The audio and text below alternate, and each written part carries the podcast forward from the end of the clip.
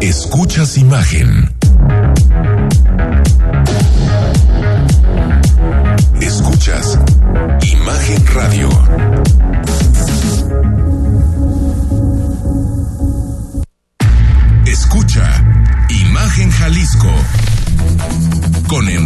De 8 a 9 de la noche. 93.9 FM. Imagenguadalajara.mx. Imagen. Más fuertes que nunca.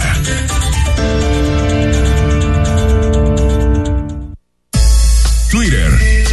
Arroba Imagen Radio GDL. Imagen. Más fuertes que nunca. 8 de la noche con un minuto. Gracias por acompañarnos. Ya estamos en jueves, jueves 7 de julio. Estamos totalmente en vivo en Imagen Radio de aquí hasta las 9 con toda la información. Quédate, tenemos temas locales, temas nacionales y por supuesto te quedan unos minutitos para que te puedas registrar. Te regalamos un libro esta semana.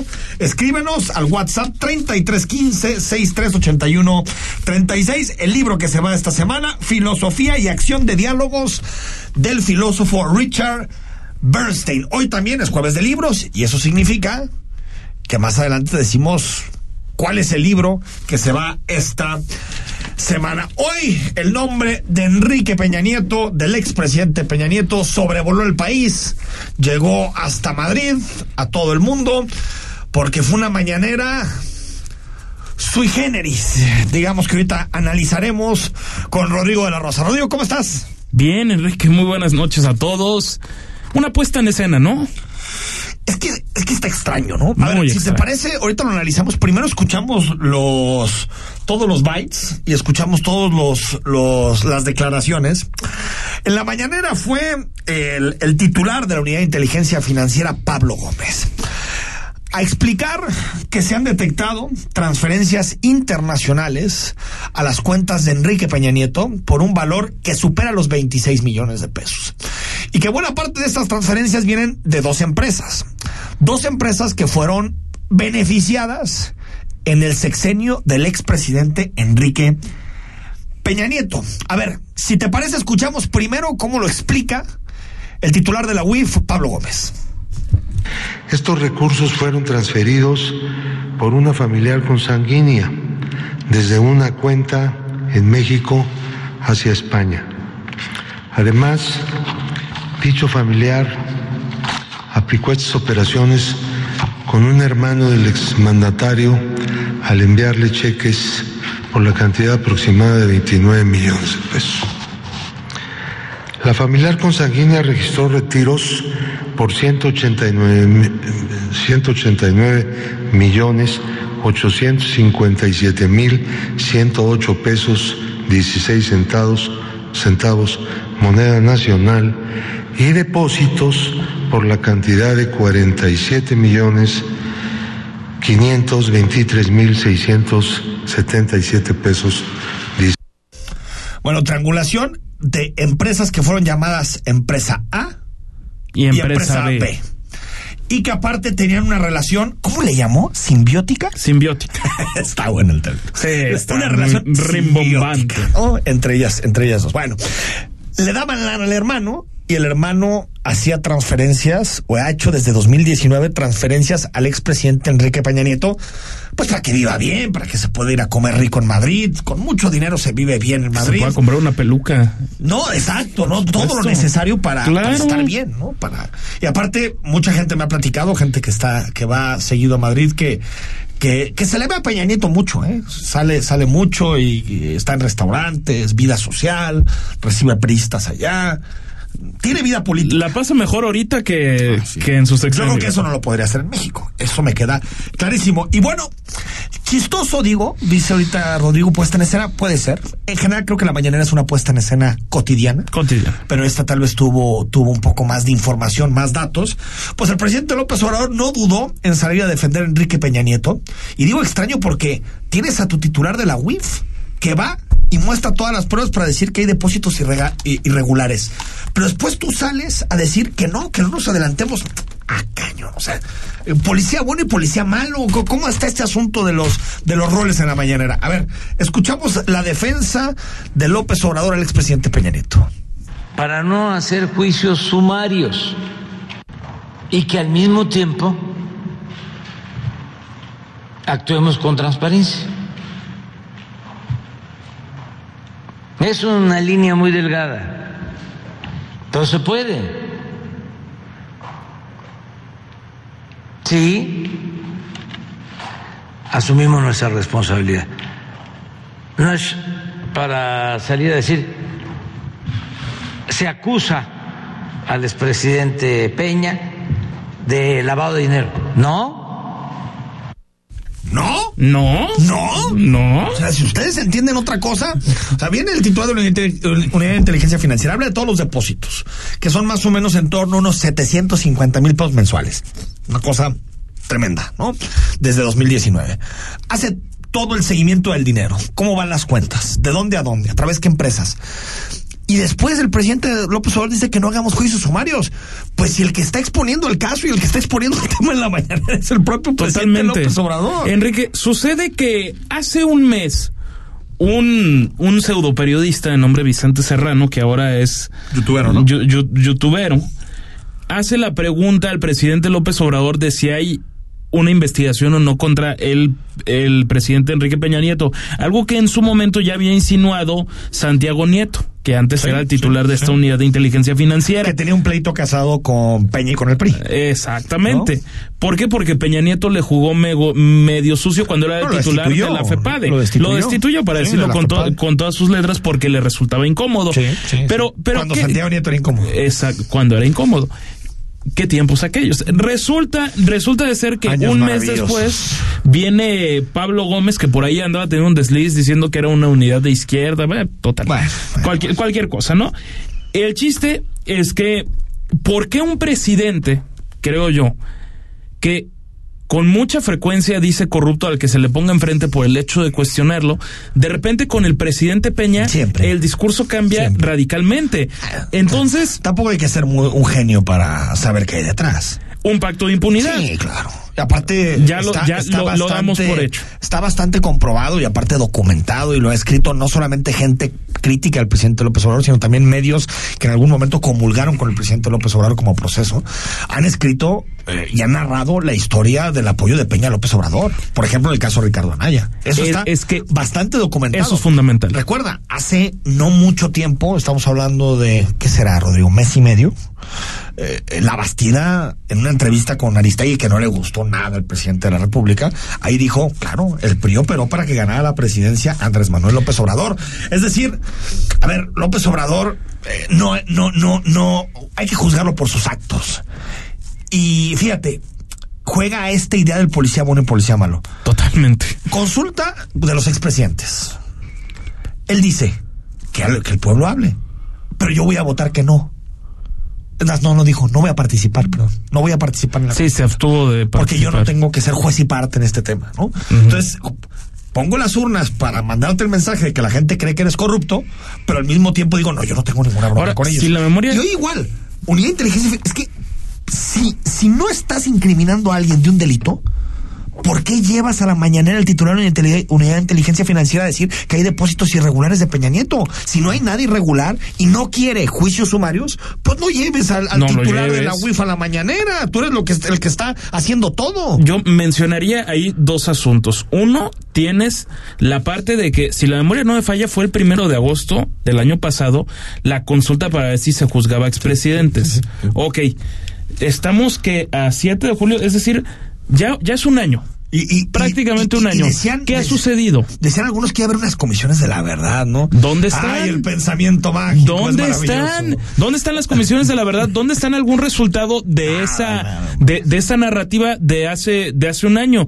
Y, y por otra parte, lo que se ha planteado en algunas columnas de opinión es que López Obrador tiene cierta consideración por Enrique Peña Nieto claro. porque el propio presidente sostiene que ese exmandatario no intervino en la elección de 2018 98, acuerdo. cuando sí lo hizo. Intervino Nada más, favor, no nada más que intervino a su favor. Sí. Y si intervienes a favor de una persona en política, Sí. eso es no intervención. Veremos qué sucede, hasta dónde investigan. Por cierto, el presidente Peña Nieto reactivó su cuenta de Twitter, en donde puso, en relación con la denuncia presentada en mi contra por la Unidad de Inteligencia Financiera, estoy cierto que ante las autoridades competentes se me permitirá aclarar cualquier cuestionamiento sobre mi patrimonio y demostrar la legalidad del mismo dentro de los procedimientos legales. Y añadió, expreso mi confianza en las instituciones de procuración y administración de justicia. Si lo eh, traducimos a buen castellano, es no quiero broncas. ¿no? Confío en todo, no quiero broncas. Ahora, eh, Es eh, muy ambigua la es, respuesta. ¿no? es, es- o parece un lavado de dinero de libro, porque eh, están las empresas, intervienen familiares, que es en realidad los que envían ese tipo de, de dinero.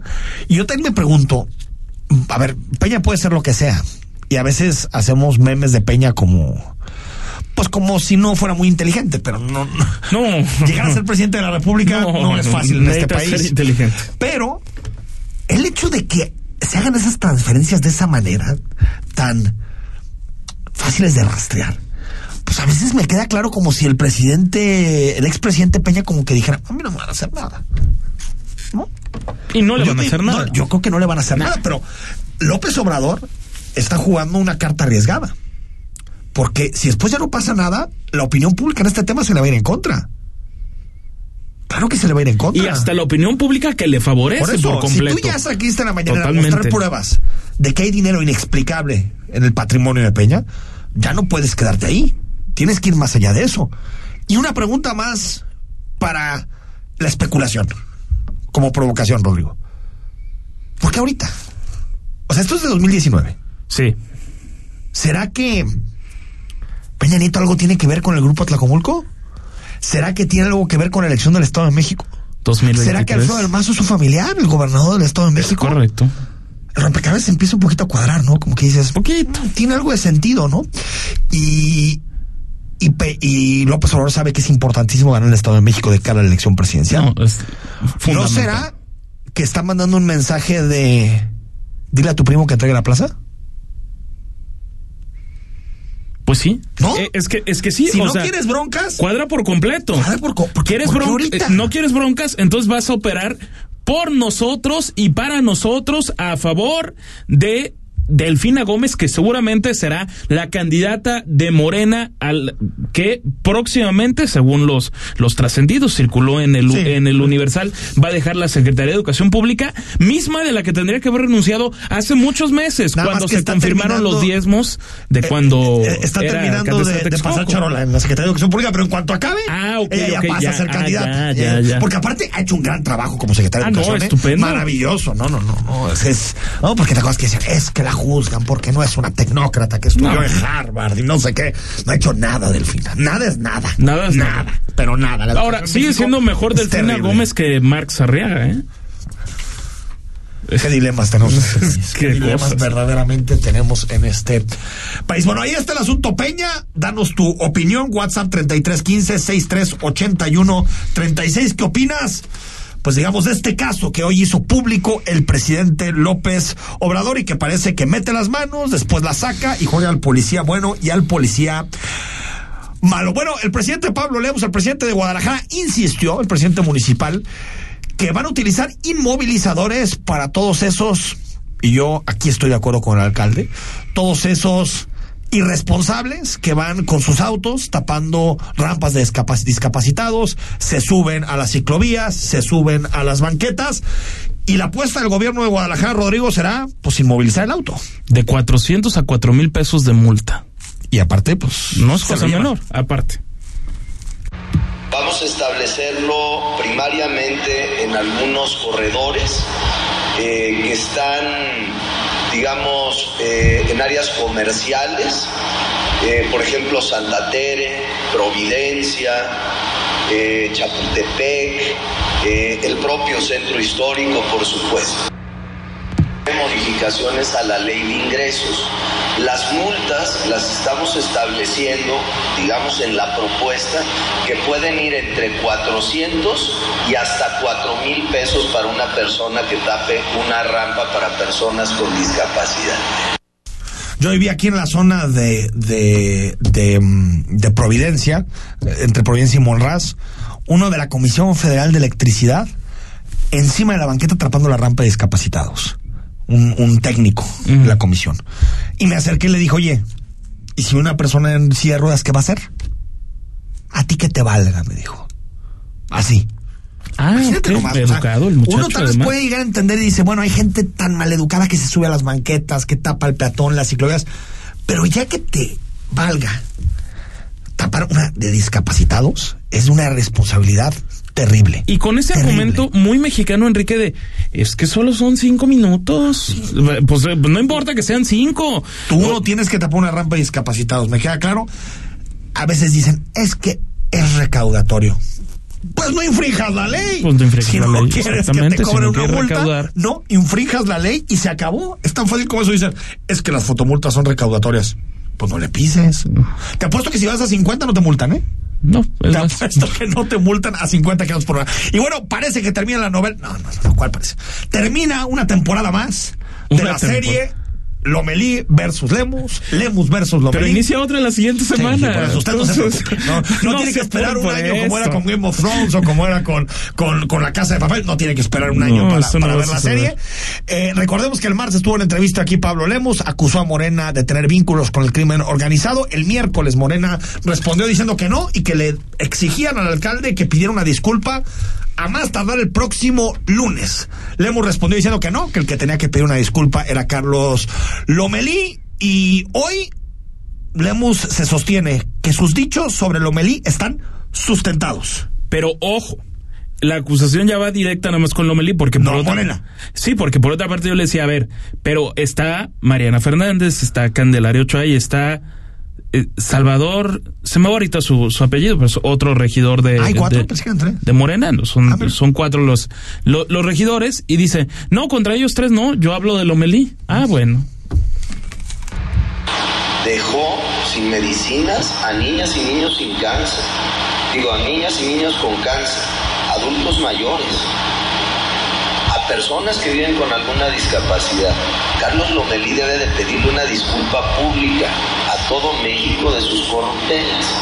Punto número dos, yo no mentí. Carlos Lomelí firmó ante un juez del estado de Texas su aceptación de que colaboró con un grupo de la delincuencia organizada en nuestro país. Pagó una multa. Que fue la nota que salió en, en campaña, ¿no? En, En- 21. Sí, el, el portal Latinos. Latinos. Una Exacto. semana antes de que, de que fuera la elección, esa que Pablo Lemos le gana por casi 120 mil votos a, a Carlos, a Carlos cerrado. Lomelí. Estuvo ¿Poquito? cerrado. ¿Te parece poquito? cerrado, cerrado. Sí, no. Pues que hasta la impugnó, ¿no? Que y sigue sin reconocer su derrota. ¿eh? Bueno, Bueno. eso también Moreno no es tan extraño. Es que también hay, hay grandes demócratas Eso en el... Moreno no es tan extraño. Bueno, vamos al corte. Tenemos muchísima información, más temas eh, locales. Avanza en las horas del aeropuerto de Guadalajara, el asunto Ipejal, Mazamitla. Hay muchos temas que te queremos conversar. El gobernador anda en la zona norte del estado y también más temas eh, eh, nacionales y hasta internacionales, porque hoy cayó el primer ministro de Reino Unido. Eh, Boris Johnson, después de muchísimos escándalos, te vamos a platicar un poco qué viene para una de las grandes potencias del mundo. Estamos en imagen hasta las 9, no le cambies. El análisis político. A la voz de Enrique Tucent. En Imagen Jalisco. Regresamos. Yo creo que todas pensamos en el futuro todos los días. Pensamos que el futuro puede ser mejor, aunque el presente se vea tan difícil. Porque sabemos que no debemos resignarnos cuando tenemos la posibilidad de sembrar un futuro distinto. Lo importante es no dejar que la desilusión y el miedo nos haga creer que no podemos cambiar todo lo que hoy no está bien. Somos Futuro, una nueva fuerza política para las personas que no se rinden. Cerrar es igual de importante que abrir. Terminar el día con el mejor resumen y análisis es lo que buscamos darte en Ya Sierra con Yuridia Sierra. De lunes a viernes, de 9 a 10 pm, por Imagen Radio.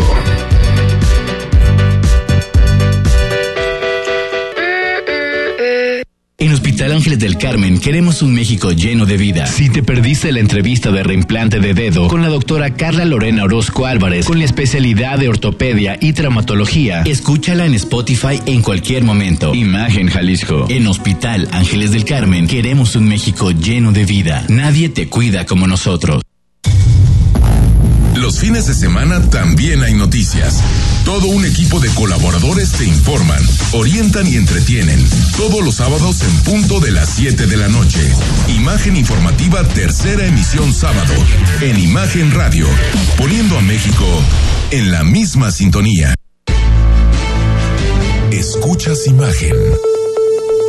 Poniendo a México en la misma sintonía.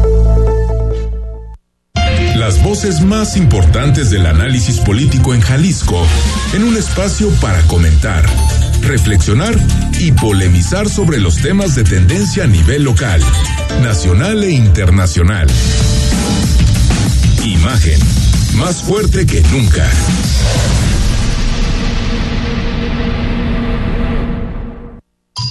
Estás escuchando Imagen Jalisco con Enrique Tucen. Facebook, Imagen Radio Guadalajara. Imagen, más fuertes que nunca. 8 de la noche con 21 minutos más adelante. Libros es jueves y también economía con la inflación sigue desatada. 8%. Desatada. 8% ya. Sí, en términos prácticos. 8% para Sí. 7.99. 7.99 es No, 8%. 8% de, de inflación. Y si no estuviera subsidiada la gasolina, estaríamos ya en doble dígito. Eso está clarísimo. Está Y, y el presidente con esa mentira, para decirlo tal cual, de, de cómo es que resulta que está más barata la gasolina aquí que en Estados Unidos. Sí, sí, sí. pero aquí la tienen subsidiada al 100%. Sí, sí, sí, sí, sin duda. Ok. Y bueno, y también eh, que le vamos a preguntar a Paulina, ayer Standard Poor's revisó la calificación de México de negativa a estable. ¿Pero sabes por qué la revisó?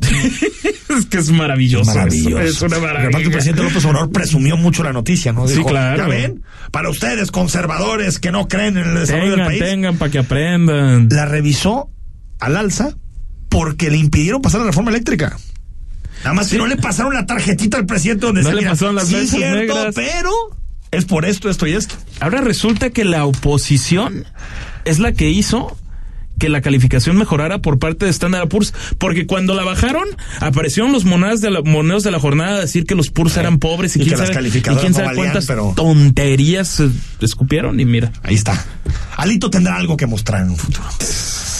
Bueno, como todos los jueves, le entramos a distintos temas de la agenda pública, desde una visión jurídica, legal, pero también social, para que entiendas mucho más a profundidad algunos de los temas que, que son importantes y que seguramente hemos debatido toda esta semana. Hoy vamos a hablar de si hay o no responsabilidad del Estado, de las instituciones del Estado, y si puede haber o no delitos de funcionarios públicos en esta pseudoestrategia, porque no es estrategia, que se llama abrazos no balazos del presidente López Obrador. Es decir, más allá, coincido contigo, más allá del eslogan, ¿hay algo? ¿Se está incurriendo en algún delito? ¿Los funcionarios, los policías? ¿Existe algo de fondo?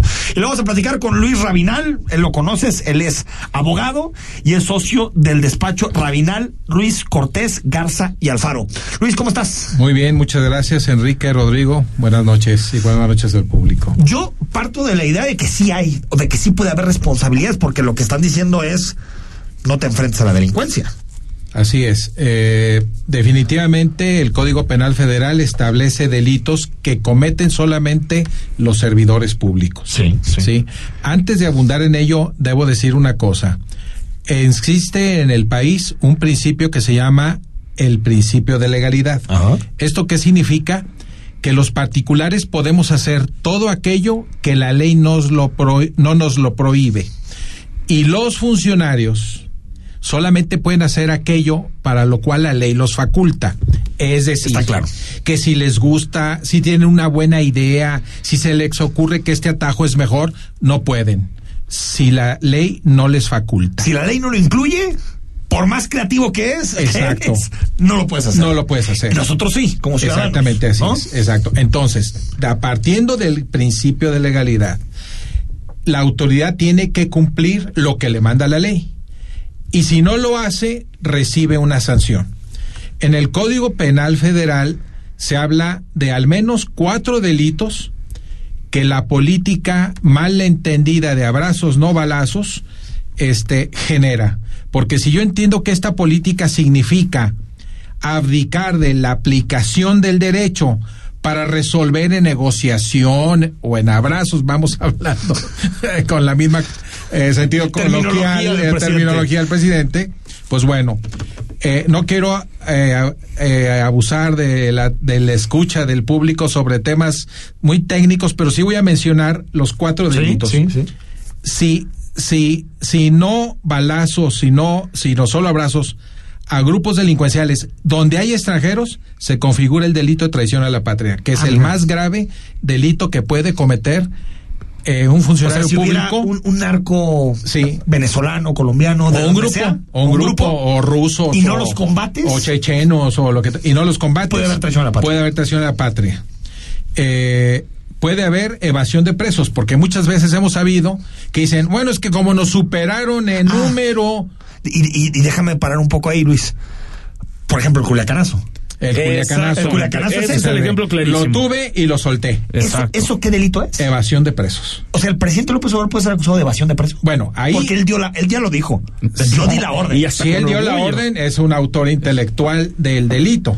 ¿Y quién lo ejecutó materialmente? Pues la policía o los militares que La- estaban la Sedena, el titular la- de la la Sedena, La Sedena, Luis. Crescencio Sandoval. los Correcto. que tenían en poder a la persona. Entonces ahí ¿no? sí hubo un delito. Un delito. No sabemos quién lo cometió, se tiene Así que es. investigar, pero hay un delito, Hay evasión de presos. evasión de presos. Luego, en, en el ejercicio ilícito del servicio público, que es otro delito, se dice que si un funcionario tiene la obligación de proteger a personas, objetos, instalaciones y no lo hace, comete este delito, causando desde luego daño por su omisión Ejercicio ilícito del, del, ejerci- del, del servicio público. del servicio público. Así es.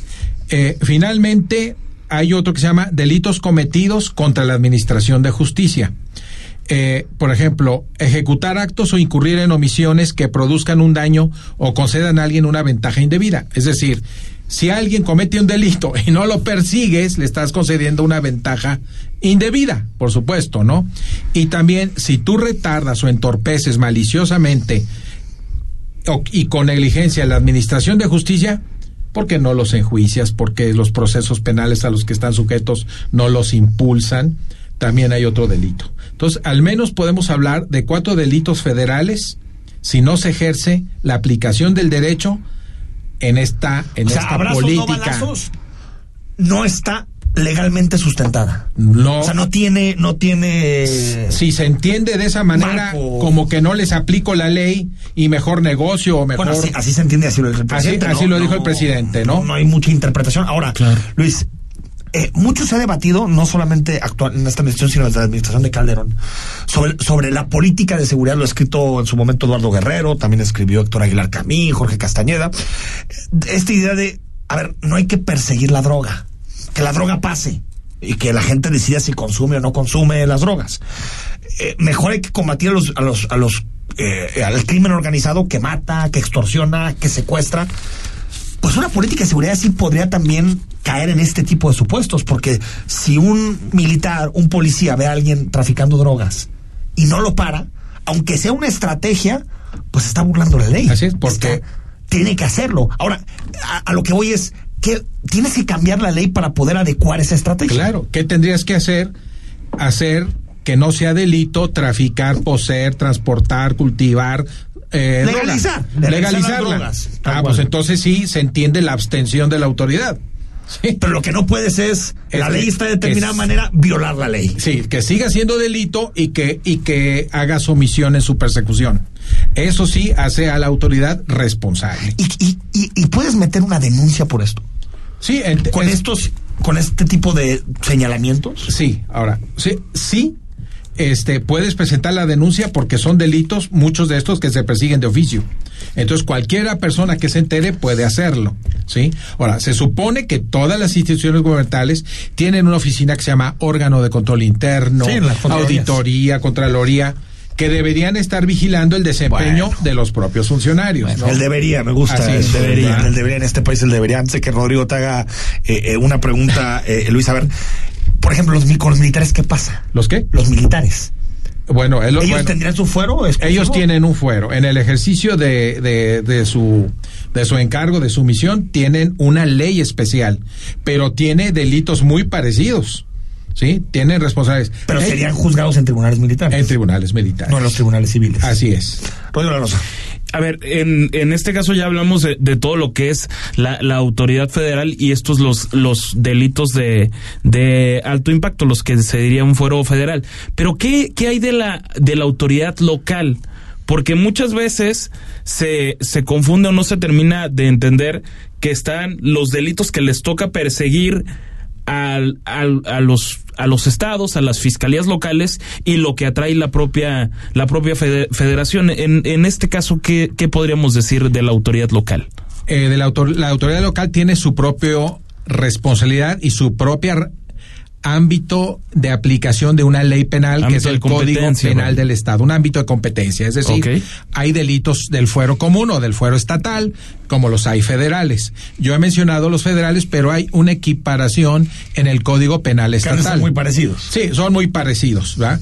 Salvo que el gobernador y los magistrados de tribunales de Jalisco sí están sujetos también a los, al Código Penal Federal eh, en tratándose de los delitos aquí mencionados. Pero son mucho más los delitos del fuero común, vaya.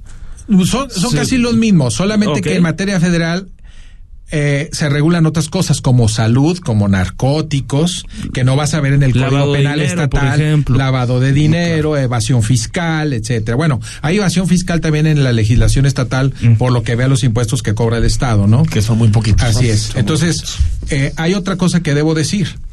En la Constitución incorporó temas de derechos humanos y hay una convención o interamericana sobre derechos humanos y hay una corte interamericana sobre derechos humanos.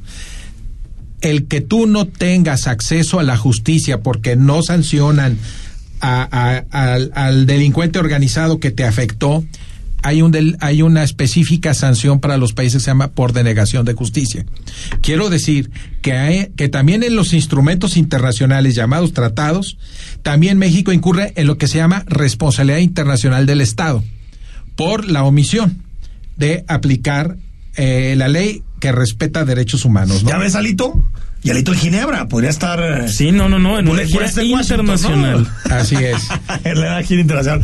Bueno, clarísimo, eh, no solamente la estrategia de seguridad del presidente no ha tenido efectos positivos en la disminución de la inseguridad, sino que aparte hay delitos detrás. O podría haber delitos. Puede haber delitos, efectivamente, delitos. así es, hay responsabilidad. Luis Rabinal, eh, abogado, socio del despacho Rabinal Ruiz Cortés Garza Alfaro, gracias por venir.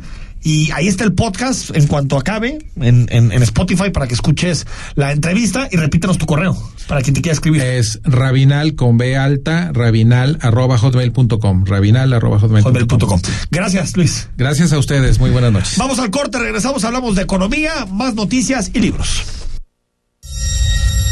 El análisis político. A la voz de Enrique Tucent. En Imagen Jalisco. Regresamos.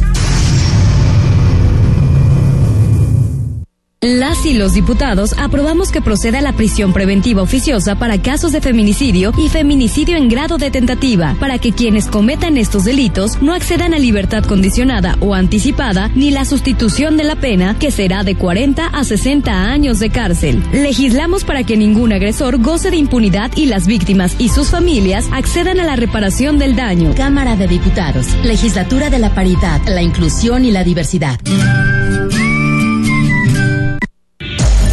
A viernes, de 18.30 a 20 horas, la tercera emisión de Imagen Informativa te da las entrelíneas de la noticia de una manera diferente. La información es seria, nosotros no tanto. Esteban Arce, contando el cuento por Imagen Radio. Todos los domingos, Imagen Radio presenta para usted segunda emisión de Noticias del Domingo. El pulso de la información dominical en la voz de Héctor Figueroa. Segunda emisión de Noticias del Domingo. 3 de la tarde, por Imagen Radio. Poniendo a México en la misma sintonía. Imagen. Sonido. Sintonía.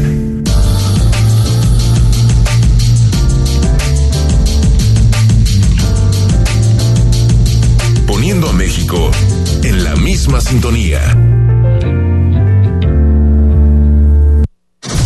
Las voces más importantes del análisis político en Jalisco, en un espacio para comentar, reflexionar y polemizar sobre los temas de tendencia a nivel local, nacional e internacional. Imagen, más fuerte que nunca. Estás escuchando Imagen Jalisco con Enrique Tucent. Instagram, arroba Imagen Radio GDL. Imagen, más fuertes que nunca. 8 de la noche con 35 minutos.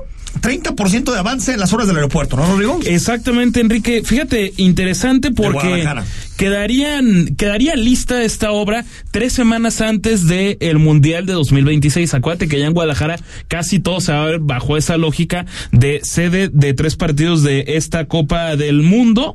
Y bueno, se va a duplicar, o sea, digamos que toda la terminal va a ser de 250 mil metros cuadrados una vez que las obras estén terminadas. Sea, pasaría de 150 a 250. Exactamente. Y recordemos que está lo de la segunda pista. Se podría incrementar hasta en un 30% lo que es la capacidad de un aeropuerto de, de recibir carga, o sea, la, la parte comercial.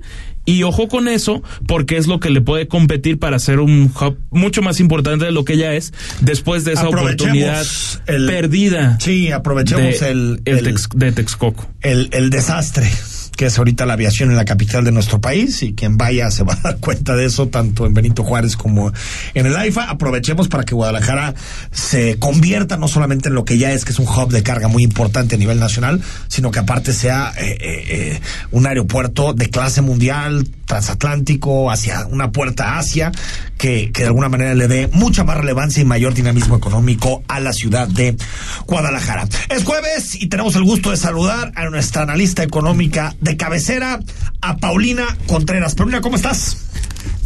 Hola Enrique, con mucho gusto de saludarte. Buenas noches a ti, al auditorio, también a Rodrigo. Y pues casi que nos está haciendo costumbre que los jueves sean eh, de inflación. De inflación. Y además, no de datos positivos, pero ahora Sí. sí. que como dicen por ahí, es lo que hay, Enrique. Eh, Es lo que hay, 7.99%, ¿no? Inflación.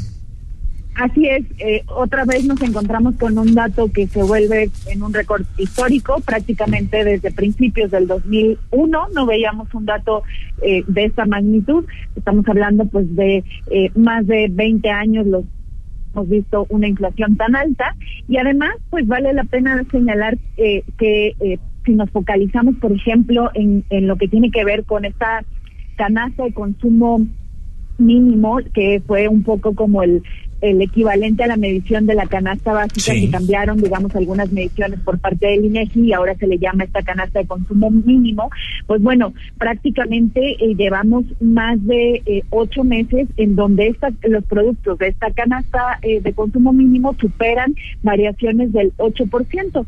Obviamente hay productos en los cuales eh, la variación es muchísimo mayor, o sea, alimentos que eh, alcanzan variaciones superiores al 20, 30% en términos anuales, pero si lo vemos, digamos, en un promedio de este lapso de tiempo, de estos ocho meses, pues estamos hablando de alrededor de 8 9% constante en los últimos ocho, ocho meses la eh, inflación que viven estos productos que constituyen a esta canasta mínimo. Entonces, todavía más preocupante porque además esto se focaliza hacia un segmento de la población con menores ingresos. Entonces, en definitiva, la inflación nos perjudica a todos, pero pues le pega más evidentemente Sí, claro. a quienes menos ingresos tienen. Sí, hay- una, un, un- una especie como de software en el, en el New York Times donde puedes tú calcular tu propia inflación.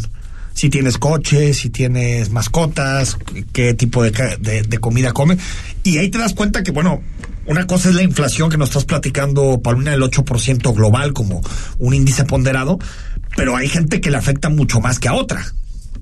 Exacto, y es que bueno, al final se vuelve muy complicado obviamente para el INEGI hacer como una medición este particular, obviamente, o por estratos o por deciles, que es la medición que se suele usar, pero eh, justamente tocas un, punto eh, importante, o sea, cada uno vamos percibiendo de manera distinta, en una magnitud distinta en función patrones de consumo. Y hay cuestiones que ciertamente se han incrementado, pero eh, pues que no lo han hecho en tanta proporción como lo ha hecho, por ejemplo, la parte alimenticia, tanto lo que tiene que ver con lo agropecuario con lo que no necesariamente es agropecuario. Entonces, todos estos productos, digamos, ya procesados. Y en ese sentido, también tenemos que poner sobre el mapa el hecho de eh, que la proporción de gasto de una familia de, un decil de más bajo ingreso, pues es una proporción mucho mayor hacia el tema alimenticio que la que tiene una familia de más ingresos. Entonces, pues prácticamente estamos en un panorama eh, complejo porque hay muchos elementos que sí todavía son, digamos, importados en esta inflación, todos estos problemas en la cadena de suministro, pero también hay elementos que son ahora sí que hechos en casa. E incluso, pues prácticamente hay muchas voces que están hablando del tema de seguridad como un factor de inflación o de incremento de precios, porque les no las empresas el limón, productores. El limón es claro. Por ejemplo, tal cual es el ejemplo eh, más claro. Paulina, y sobre el asunto del empleo, dieron los datos eh, hace, creo que fue ayer, el INEGI, de generación de empleo, creo que fueron 60 mil, muy pocos a nivel nacional, menos que junio de 2021, cuando pues, uno pensaría que, que en 2022 hubiéramos tenido una mayor generación de empleo. ¿Qué está sucediendo con, con, con, los empleos? Hay una desaceleración, también hubo destrucción de una cantidad importante de empleos. ¿Ya, ya el empleo está notando esta, este estancamiento económico? Hay, hay, digamos, varios factores. Esta cifra la da a conocer el Instituto Mexicano del Seguro Social. Ah, cierto, y ciertamente, eh, pues, eh, se ve un mejor comportamiento, digamos, en, en este mes de junio, porque eh, pues veníamos de un mes de mayo en el cual habíamos perdido empleos formales, sobre todo relacionado a temas agrícolas, y un mes de abril eh, con entonces, en ese sentido, pues bueno, el dato de junio eh, resulta bajo esa óptica un tanto positivo. No obstante, sí se empieza a ver como una desaceleración en el ritmo y que si lo comparamos ya, como bien dices, con la perspectiva anual, pues tú esperarías que en 2022 fuera un mejor ritmo que el 2021. Sin embargo, pues hay varios elementos de entrada, entidades federativas que estaban siendo grandemente o fuertemente impulsadas por proyectos estratégicos del gobierno federal, pues poco a poco se les acaba, se les acaba ese empuje. Entonces, ahora sí que ya es la dinámica normal la que está tratando de sostener en esta generación de empleo. Y tampoco podemos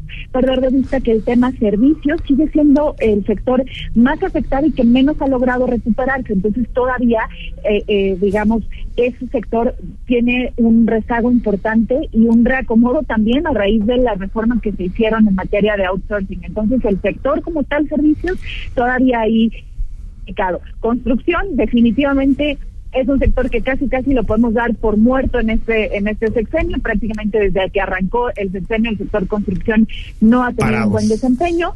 Y en el caso eh, de otros eh, sectores, pues ahora sí que van respondiendo a la dinámica de cada una de las entidades federativas. Y obviamente ahí ya empieza a verse eh, el empuje que tenían entidades, como bien dice Tabasco, y otras que pues han tratado de sobrellevar en su dinámica natural, como es el caso de Jalisco, que pues sigue teniendo esta generación de empleos, así es. Después de Nuevo León. Ahora sí que sin nada de, extraordinario por parte del gobierno federal, ¿no? No, no, y aparte Nuevo León y Jalisco pues tiene que ver con su sector privado, básicamente, ¿no?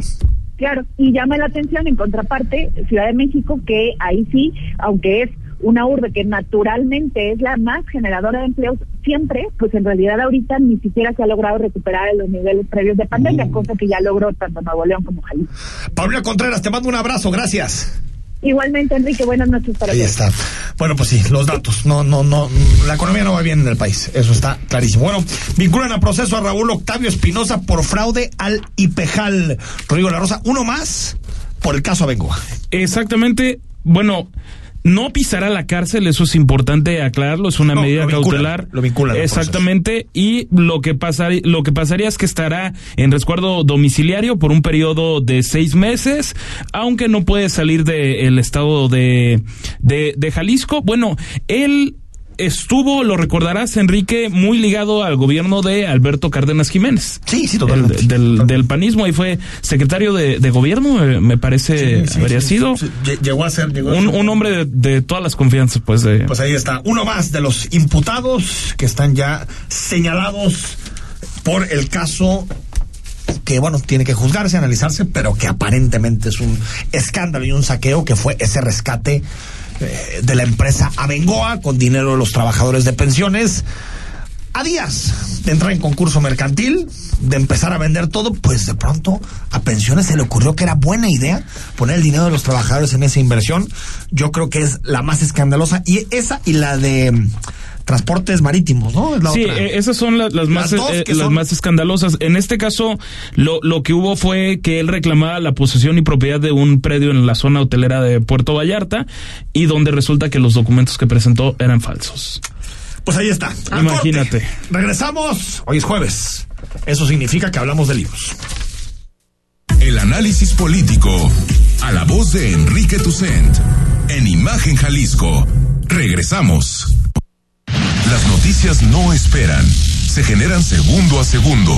Por eso, usted debe estar bien informado con opinión, certeza y crítica, bajo una voz fresca, como la de Francisco Sea. Lo esperamos de lunes a viernes, de 13 a 15 horas, en la segunda emisión de Imagen Informativa.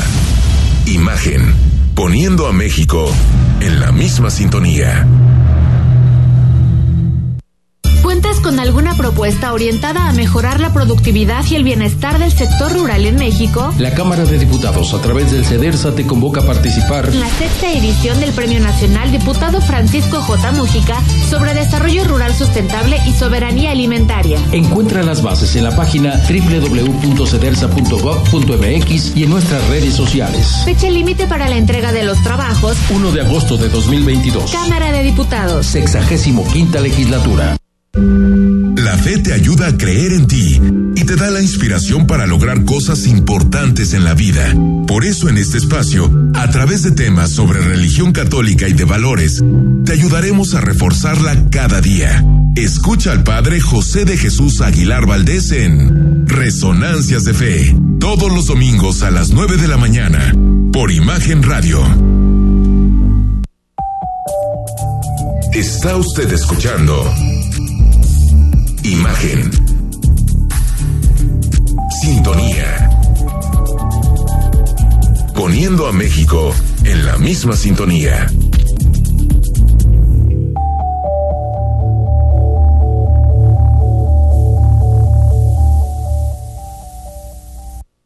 Las voces más importantes del análisis político en Jalisco, en un espacio para comentar, reflexionar y polemizar sobre los temas de tendencia a nivel local, nacional e internacional. Imagen, más fuerte que nunca.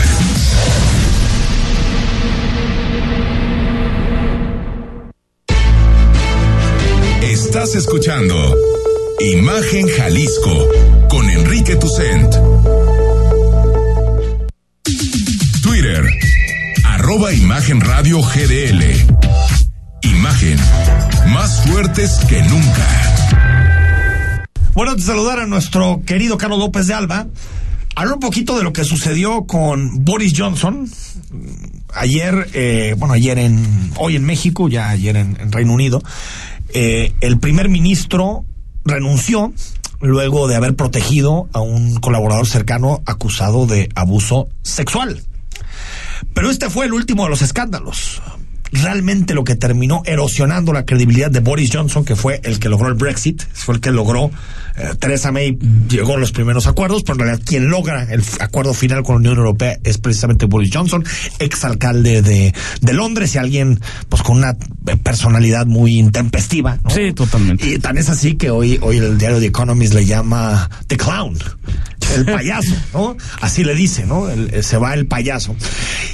Su gran escándalo fue que mientras tenía toda la gente encerrada por la pandemia, pues Boris Johnson hacía borracheras. Estaba en la borrachera. En el número 10 de Downing Street, que es donde vive el primer ministro de Reino Unido, el famoso Partygate. Lo grabaron en donde pues estaba brindando, decía chistes. Y al final, pues hay países en donde la gente sí castiga al mentiroso. Ah, Hasta ahí llego. Hasta ahí llego. Pero hay países donde la, mentira, la- donde la mentira sí es grave. Y perdió toda la confianza hasta el último día. Primero el partido le hizo una rebelión interna, los Tories, el partido conservador. Pero en realidad lo que terminó pasando, imagínense nomás, cuando sí hay dignidad en la política. Le renunció a la mitad de su gabinete. Exacto. Para decirle, o te vas o te dejamos sin gobierno. Y dijo, pues ni modo, me voy. Para que pensemos un poco con esta idea de hay que acabar con los partidos, odiamos a los partidos políticos. Esas son tonterías. Necesitamos buenos partidos políticos. Aquí Lo la que mentira tenemos son, son unos partidos políticos bastante minuta. chafas. Pero partidos políticos co- sólidos como los Tories, los conservadores británicos que tienen desde el siglo XIX, pues es difícil que se traguen a un payaso que miente como Boris Johnson. Señor Carlos López de Alba, ¿cómo estás? Bien, bien, parece que estás reseñando tú una novela. Ya, ¿no? Tiene Ah, muchos el- elementos. El payaso que se fue de Downing. Esta noticia tiene muchos Oye, elementos. Joseph Roth, el libro de esta semana, Hotel Savoy, una historia en la en el periodo entre guerras, ¿no? Sí, sí, sí, fíjate que hablando de, de bebedores, este, les A comentaba... ver, si es británico tiene que ser bebedor, Claro, no, qué desperdicio de británico, ¿no? No, de hecho, vamos a hacer luego. Yo tenía ganas de hablar de libros sobre la bebida, pero lo voy a dejar después para otro, para otro programa. Y entonces fui a buscar un librito de Joseph Roth que se llama La leyenda del santo bebedor. Es un libro, casi un libro póstumo, pero no lo encontré. Este es un, es un libro de cuentos. Y me encontré este que se llama Hotel Savoy. Que aparte de Este, platicabas que Roth murió de alcoholismo, ¿no? Roth murió de alcoholismo, muy, muy triste, justamente, y por eso la leyenda del Santo Bebedor dicen que es su, su- como su libro póstumo, su libro Ah, órale. testamentario. Sí, emigró a Francia en 1933, donde murió consumido por el alcohol. Es correcto, entonces, pero tenía mucha gracia y mucha dignidad para beber como buen escritor. Entonces, este. Yo creo que se la pasó bien. Yo creo que se la pasó bien. Y sin los clichés de Bukowski y esas cosas. Pero vamos a entrar a esta novelita de, de Hotel Savoy. Es una novela que escribió Joseph por entregas hace como, pues, ¿qué será? Unos 115 años, más o menos, en un periódico alemán.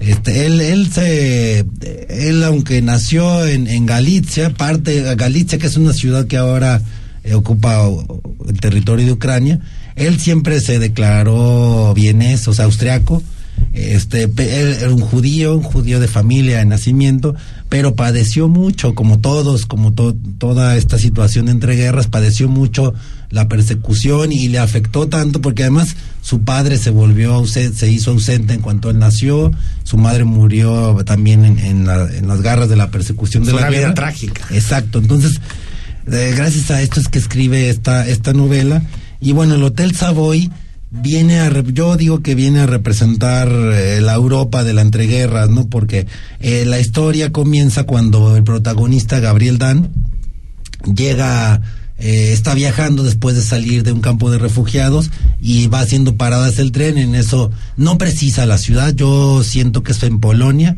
No precisa en qué ciudad es pero es Europa del Este. Entonces él se queda ahí se hospeda en el atol Saboya y empieza la historia no y digo que el hotel representa a la Europa de entreguerras porque el hotel está como muy muy sesgado no por sus ocupantes la parte alta que es donde está todo hacinado hay goteras hay humedad viven viven Te lo hacinados. imaginas, ¿no? La Europa Sí, viven destruida después de la Primera Guerra Exacto, Mundial, vive, ¿no? vive la gente hacinada, enferma, ahí viven los más pobres y conforme vas descendiendo, este viven los más ricos, como por ejemplo este Bloomfield. el- Ahora ya, ya es al revés, ¿no? Sí, Pues están los había elevadores. Sí, pero eh, ah bueno, Bloomfield es uno de los personajes, un magnate que llega a invertir en la ciudad y él vive en casi toda la planta baja, ¿no?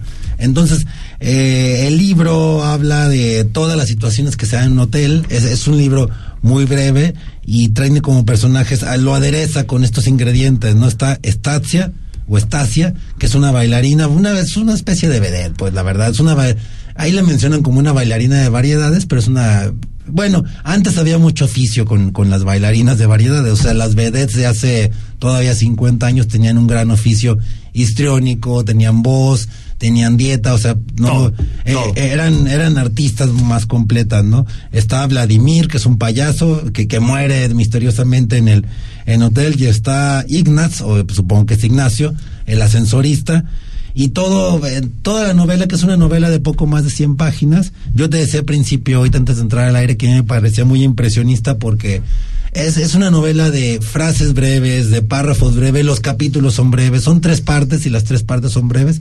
Se lee la novela en una, en una tarde. Y aparte no, no, no se complica, ¿no? Capítulo uno, capítulo dos, capítulo tres. Y te decía que es muy impresionista porque todo es breve y además ya sabes toda esta situación de la después de la Gran Guerra en el periodo de, de, de, de, entreguerras en la Europa del Este que hay una pérdida de valores pues hay una confusión de valores por eso surgieron los grandes movimientos de vanguardia en el arte no como una reacción ante eso. Entonces esta novela retrata muy bien toda esta situación y el Hotel Savoy viene viene a yo siento que viene a representar la la, la Europa de sobre todo Europa del Este y Qué bueno, interesante. Más con lo que está sucediendo en Ucrania, con todo. Sí, sí, es un libro valioso. Joseph Roth este, escribe muy bien. Busquen ese, yo lo voy a buscar. O si algún, o si algún radio escucha agradecido quiere, quiere compartir la lectura, lo invitamos a que, a que la comparta y luego venga aquí a comentar algo, algo con nosotros. Quiero dedicar algún bloque a hablar de, no de uno, sino de varios libros sobre la bebida y voy a incluir ese. Y, y, y lo podemos hacer en viernes eso. Ándale, ándale, y, y, que la dinámica para regalarlo, claro, aquí no estamos promoviendo ningún tipo de práctica, que la dinámica sea que, que cada quien decida, mira. Nos yo, cuenten cuál es su trabajo yo, favorito. Yo, yo, soy de la idea de que, que cada quien decida lo, cómo, cómo, quiere hacer su vida. Exacto. Hasta entonces, ahí. A estas alturas, según tu filosofía, ya se vale un whisky. Ah, no, sí. ya dos. Ah, dos, esta hora ya. Muy bien. Señor Carlos López de Alba, gracias. Entonces, no, ustedes y como cada semana se queda el libro para, para, para regalo. al buen Dylan. Que lo publica, por cierto, el Acantilado. Es una editorial muy bonita, una editorial catalana. Sí, sí, está muy bonita. Este, es una editorial de Barcelona. Ah, eso te gustó más. Eso te gustó más todavía. Vaya muy bien. Llame, llame, escriba lo que sea, pero manifiéstese para que se lleve este libro. Ahí está. Señor, gracias. Gracias a ustedes. Nos vemos gracias. la próxima semana. Gracias, Rodrigo La Será Rosa. hasta mañana. Buenas mañana noches. es viernes y tenemos muchísima información, debate y análisis en imagen. Soy Enrique Tucent, que descanses.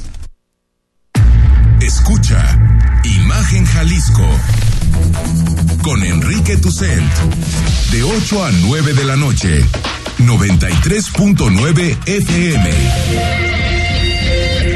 Imagenguadalajara.mx Imagen más fuertes que nunca.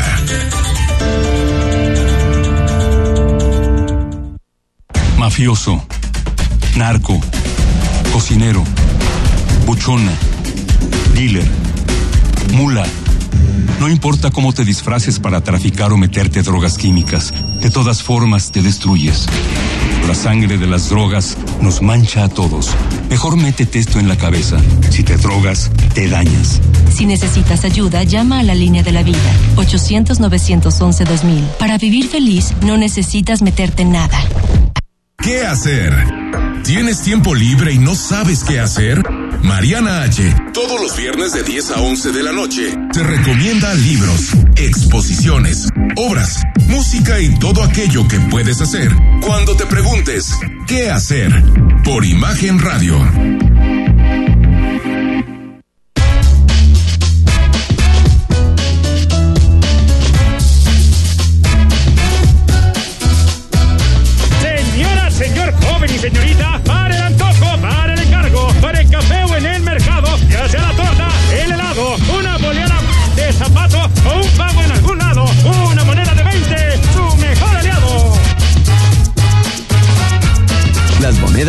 Pesos con distintos diseños son válidas para realizar y recibir pagos. Úsalas, Banco de México.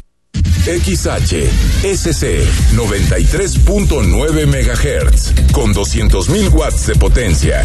Transmitiendo desde Avenida Rubén Darío 746 tercer piso, Colonia Lomas de Guevara, Guadalajara, Jalisco. Código postal 44657. Imagen. Poniendo a México en la misma sintonía.